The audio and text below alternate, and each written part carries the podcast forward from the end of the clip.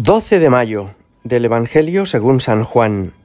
Cuando Jesús terminó de lavar los pies a sus discípulos, les dijo, En verdad, en verdad os digo, el criado no es más que su amo, ni el enviado es más que el que lo envía. Puesto que sabéis esto, dichosos vosotros si lo ponéis en práctica. No lo digo por todos vosotros, yo sé bien a quiénes he elegido, pero tiene que cumplirse la escritura, el que compartía mi pan me ha traicionado. Os lo digo ahora, antes de que suceda, para que cuando suceda creáis que yo soy. En verdad, en verdad os digo, el que recibe a quien yo envíe, me recibe a mí, y el que me recibe a mí, recibe al que me ha enviado. Palabra del Señor. En las naciones modernas es muy común que haya legaciones diplomáticas y embajadas.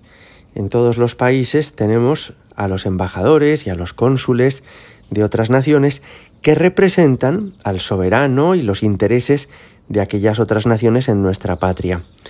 Y suele ser una celebración muy solemne la entrega de credenciales.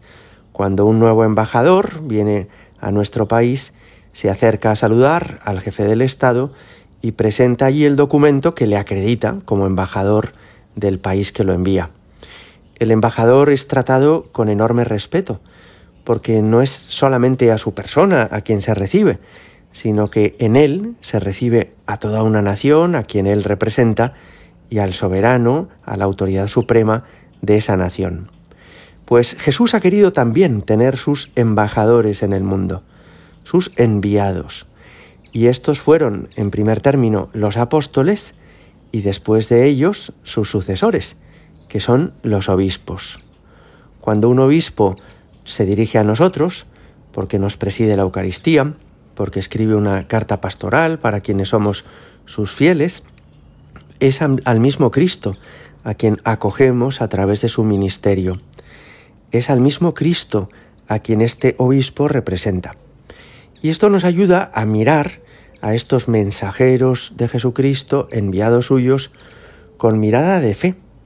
Lo que más importa no es si es joven o mayor, si es muy entretenido o nos resulta cansada su, predicación, sino que nos hace presente a Jesucristo.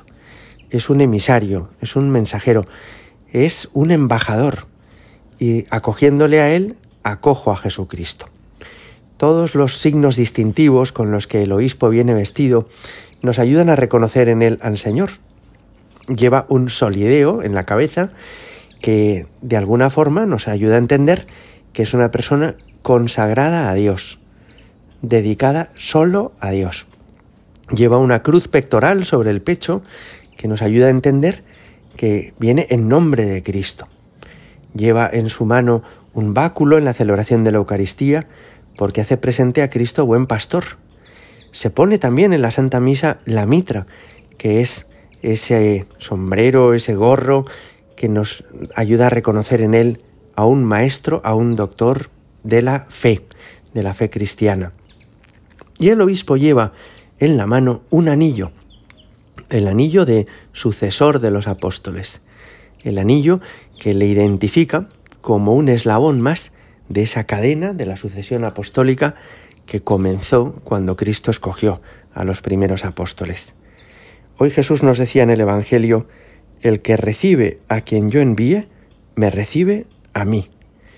Y por eso acogemos a nuestro obispo siempre en la parroquia con tanto afecto, con delicadeza, con fe, con mirada de fe, reconociendo que al abrirle la puerta a Él, le estamos abriendo la puerta al mismo Jesucristo. Pero al mismo tiempo hay un mensaje para nosotros, sacerdotes, enviados de Dios, en este Evangelio que hemos escuchado. Y es que Jesús decía, el criado no es más que su amo, ni el enviado es más que el que lo envía. Y antes nos había dicho el Evangelio que todo este discurso lo hizo Jesús cuando terminó de lavar los pies a sus discípulos. Esto nos ayuda a ejercer nuestro ministerio, nuestra vocación, al estilo de Cristo. Es decir, con humildad, con, esa, con ese reconocimiento de nuestra propia pobreza y debilidad, sin creernos nada, sin mirar a nadie por encima del hombro, sin ese clericalismo del que el Papa Francisco nos previene tanto en estos últimos años. El que es enviado de Cristo ha de ser acogido por los demás como al mismo Cristo, pero precisamente por eso ha de portarse con los demás como el mismo Cristo, con dulzura, con delicadeza, con ternura, con la caridad pastoral, que es el amor que un pastor ha de tener por sus ovejas.